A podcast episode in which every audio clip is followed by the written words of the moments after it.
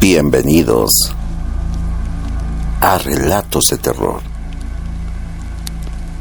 Silencio, Alex Romero está aquí. Hola, ¿qué tal? ¿Cómo están? Mi nombre es Alex Romero y esto es Relatos de Terror. De antemano muchas gracias por todos sus comentarios acerca de mi regreso, pero me apoyarían mucho más dándole like y suscribiéndose al canal si aún no lo has hecho. Y ayúdenme a llegar a mil seguidores en Instagram, por favor. Muchas gracias por todo. Y el siguiente relato nos llegó a nuestra página de Facebook. Y comenzamos. Hola Alex, te quiero contar mi historia. Hace dos años, en el mes de noviembre, por motivos de trabajo comencé a rentar un cuarto una recámara en una casa de asistencia, en un pueblo a dos horas de mi casa. Los dueños de la casa eran buenas personas, pero un poco callados. Y me dio mucha curiosidad que las manijas de las puertas de todas las recámaras, ocho en total, incluida la mía y la de ellos, tenían unos medallones de San Benito, pero por no ser descortés, me quedé con la duda. La casa era bonita. Mi trabajo como ingeniero agrónomo era pesado. Todo el día lo pasaba en el campo o en las granjas cercanas. Así que llegaba rendido. Comía en la calle, a pesar que mi renta incluía la cena era tanto mi cansancio que no tenía ánimos más que de llegar y descansar. Las noches eran apacibles allí. De vez en cuando oía algún sonido en la madrugada, pero yo lo atribuía a los demás inquilinos, aunque siempre había una o dos recámaras desocupadas. Todos eran estudiantes. El baño estaba al fondo del pasillo justo al lado de mi cuarto, por lo cual oía cuando los jóvenes iban y venían. Algunos eran amigos y siempre andaban tranquilos, y eran hasta amigables conmigo. En alguna ocasión platiqué con ellos sobre mi trabajo, y ellos se mostraban amables, ya más en confianza. Me preguntaron si no había visto nada raro en el pasillo ya que yo me bañaba a las 3 de la madrugada para disfrutar de una ducha sin prisas. Y les contesté que no. Me dijeron que varias personas no querían estar ahí porque decían que había muerto una persona justamente en el cuarto donde me quedaba. Pero lo tomé como una broma de aquellos jóvenes. En fin, llegó diciembre y todos los chicos se fueron a sus casas.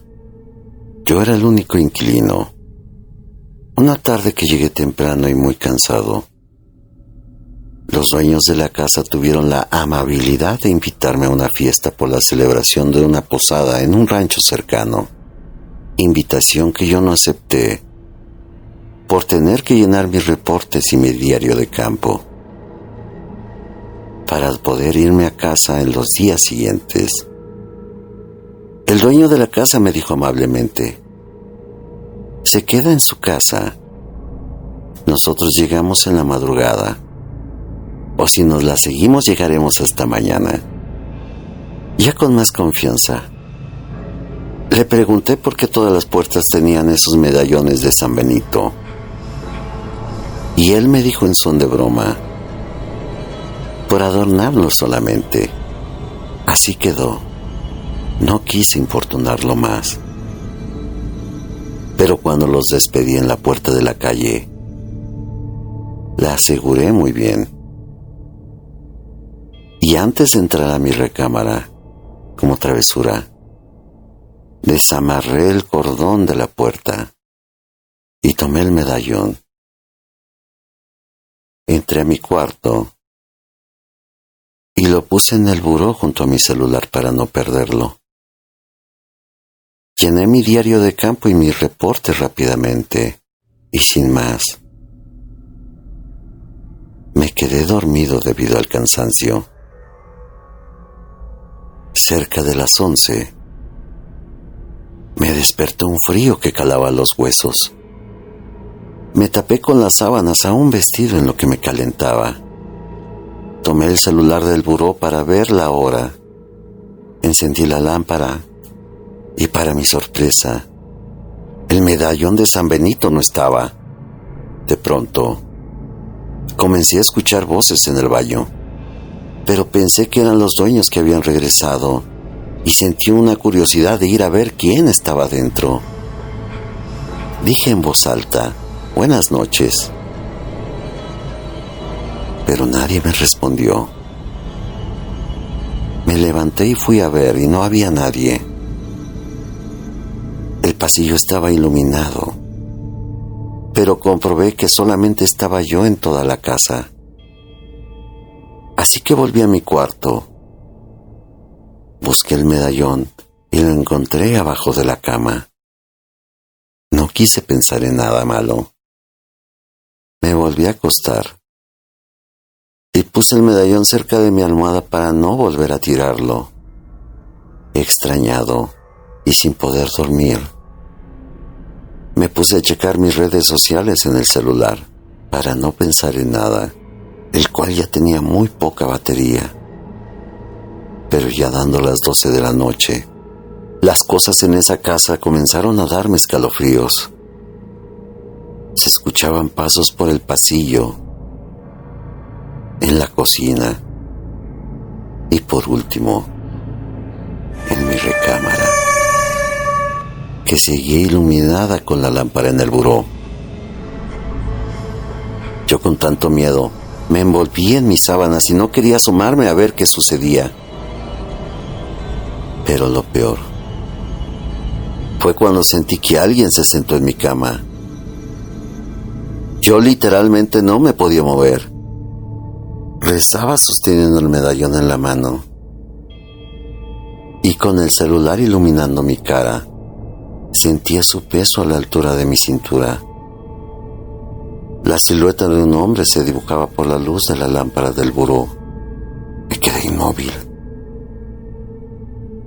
esperando a ver en qué momento se levantaba. Ahí estuvo junto a mí por un largo tiempo. Cuando sonó la alarma a las 3 de la mañana, que era la hora en que yo me bañaba, ya no lo sentí. Pero lo que pasó después fue peor. Sentí que mi cama empezaba a flotar y escuchaba sonidos de animales debajo de ella y risas. Risas muy profundas cerca de mi cara. En ese momento me desmayé. No me da pena decirlo. Me desmayé del susto. Al despertar, ya con miedo me descubrí la cara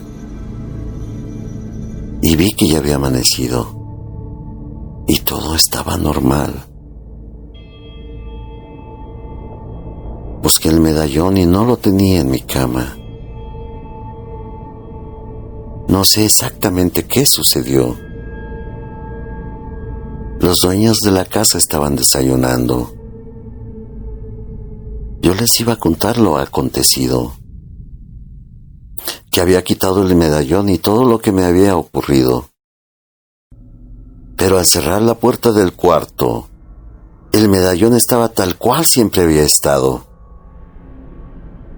El dueño de la casa y su esposa me invitaron a almorzar. Y yo amablemente les dije que no, que tenía que empacar para irme a mi casa a pasar Navidad. Ellos se quedaron callados mientras me veían ir a la recámara a recoger mis cosas rápidamente. Esa fue mi historia, Alex. No tuve el valor para decirle lo que había ocurrido. ¿Y tú? ¿Qué piensas? Déjame tu opinión en los comentarios. Si te gustó el video, dale like. Suscríbete al canal si no lo has hecho. Y da un clic en la campanita de notificaciones. Estas son mis redes sociales. Sígueme en todas y cada una de ellas. Mi nombre es Alex Romero y te deseo buenas noches.